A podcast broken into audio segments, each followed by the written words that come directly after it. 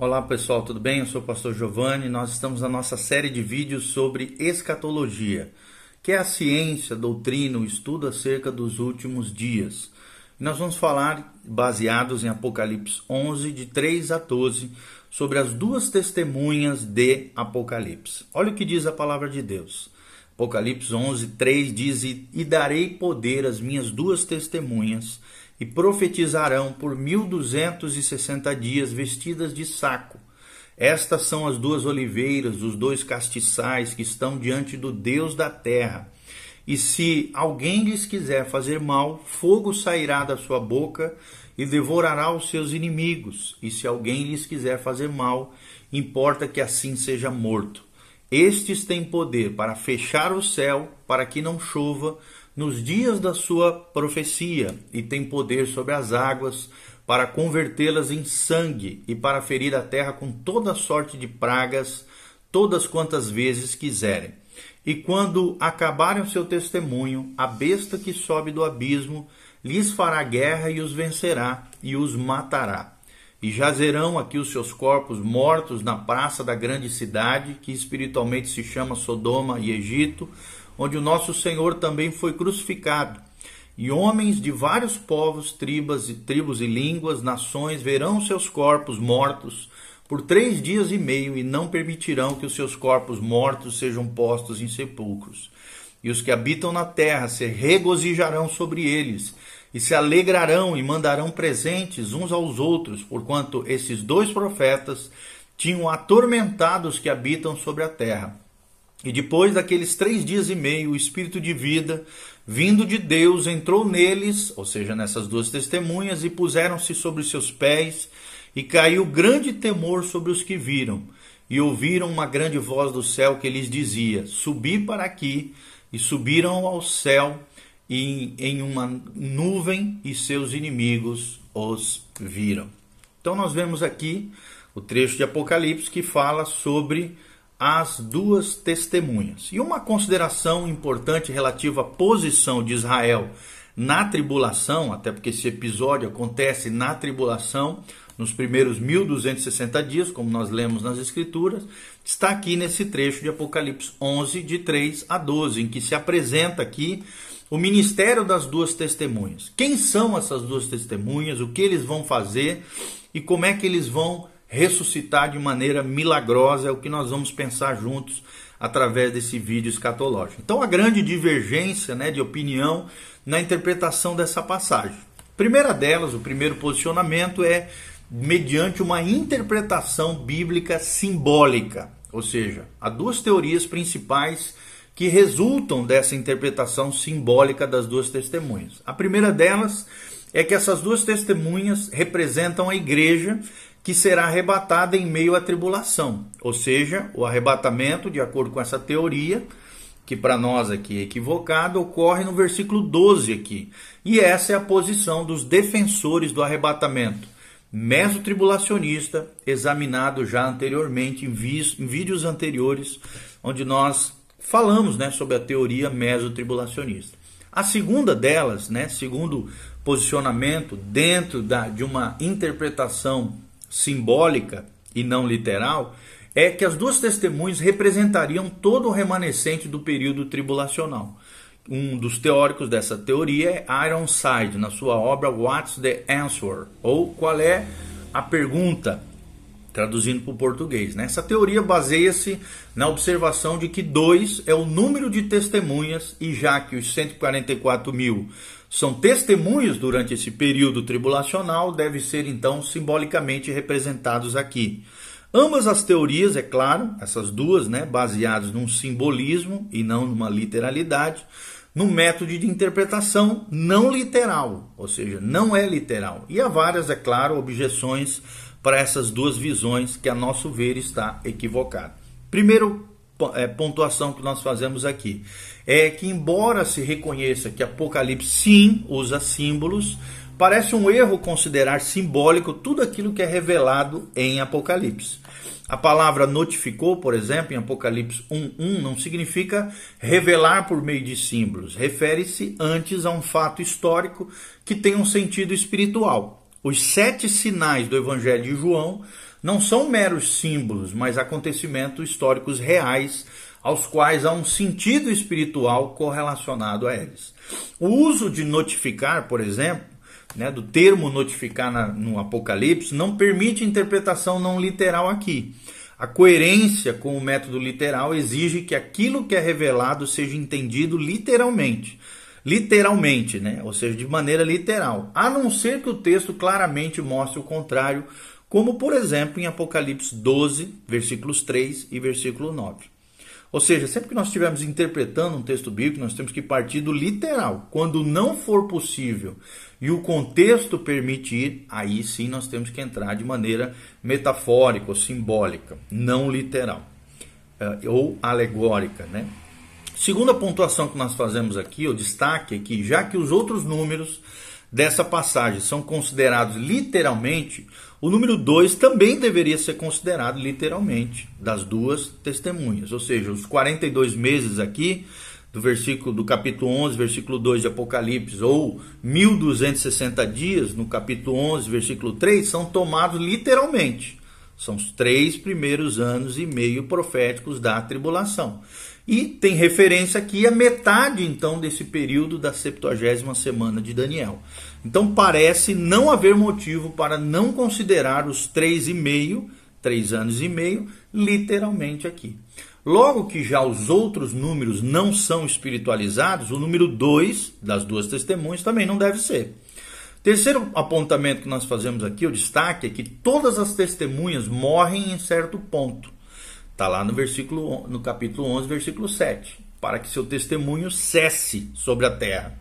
Ou seja, sabemos que o remanescente fiel, apesar de dizimado pelas atividades da besta ou do anticristo aqui, continuará durante todo o período até a vinda do Senhor, o segundo advento de Cristo, para a implantação do milênio na terra.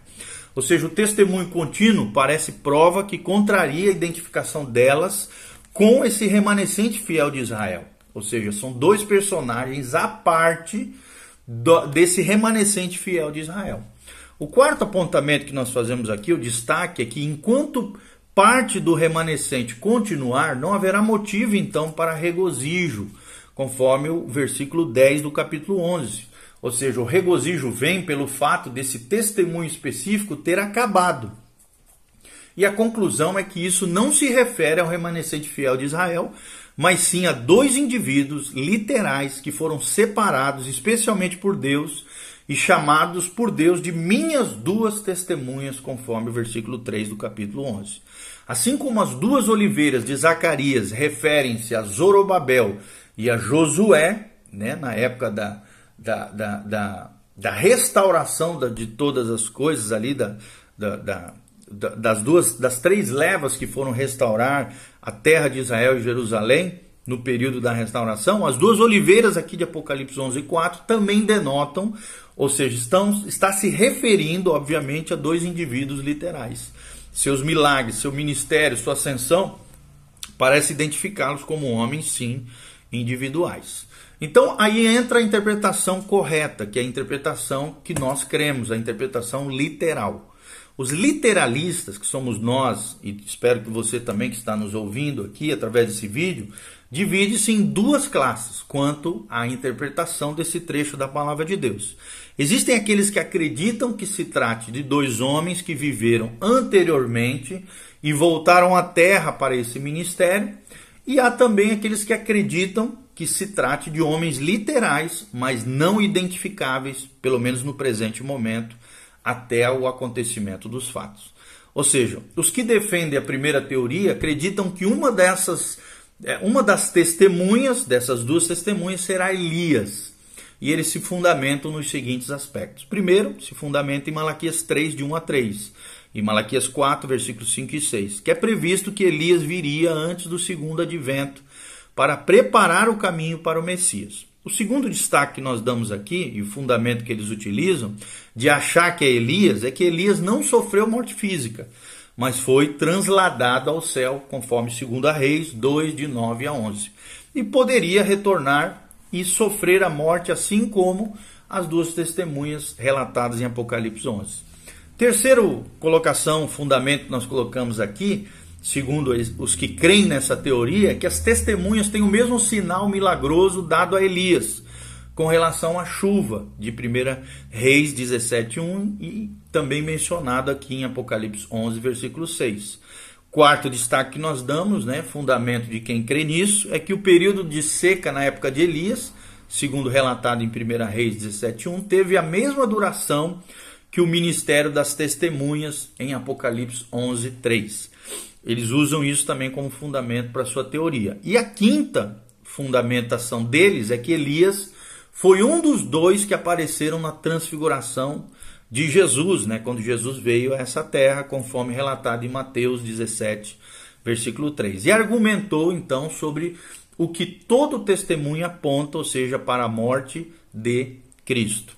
Então, muitos dos que identificam uma das testemunhas com Elias aqui associam a segunda testemunha provavelmente a Moisés.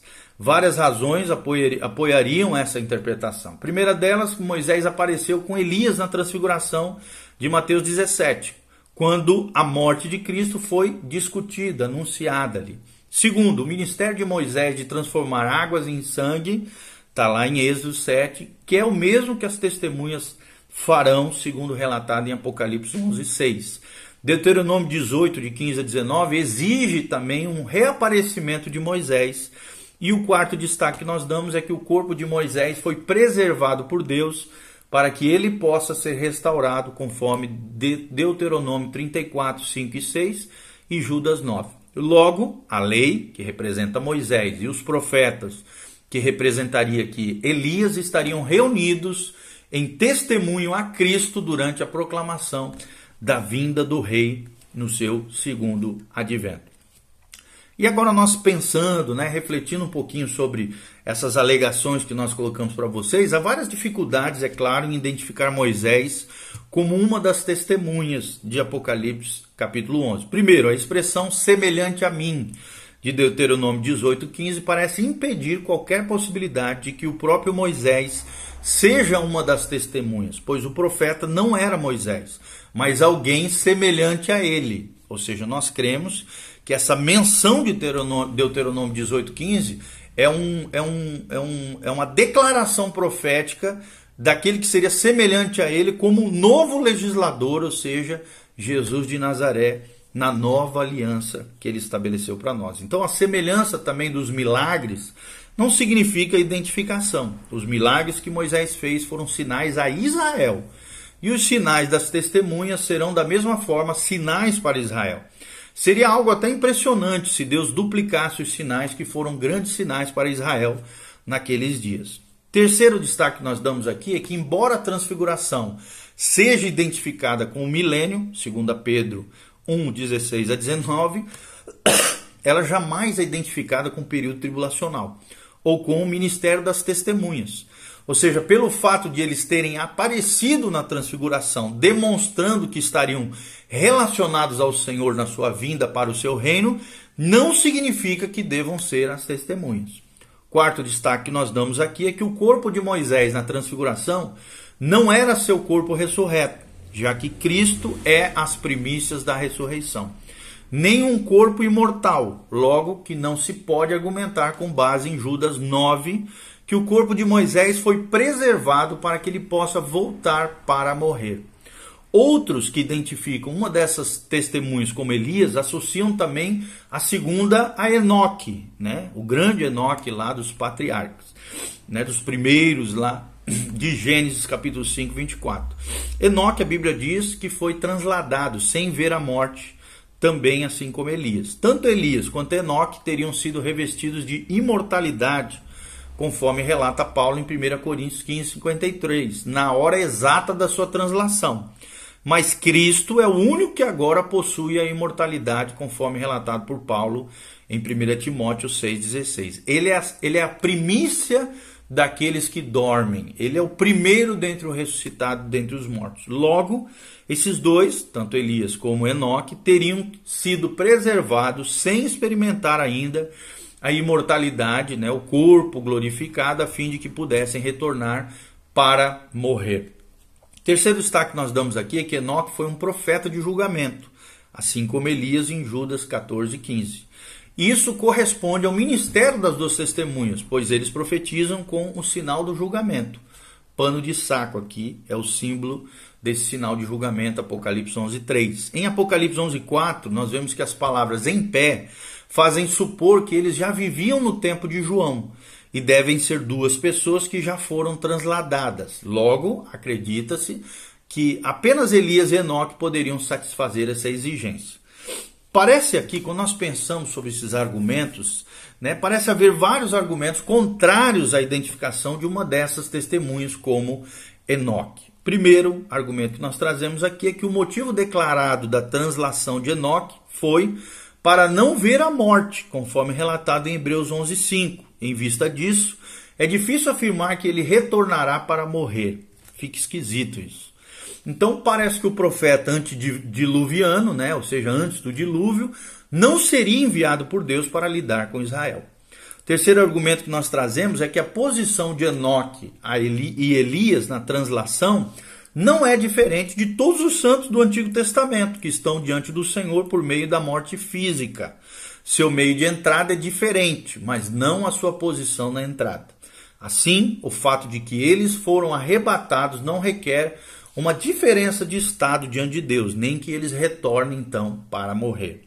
Quarto argumento que nós trazemos aqui é que as testemunhas têm corpos mortais e estão sujeitas à morte. Ou seja, Elias e Moisés, no Monte da Transfiguração, evidentemente não tinham corpos mortais, pois apareceram em glória, conforme relatado em Mateus 17.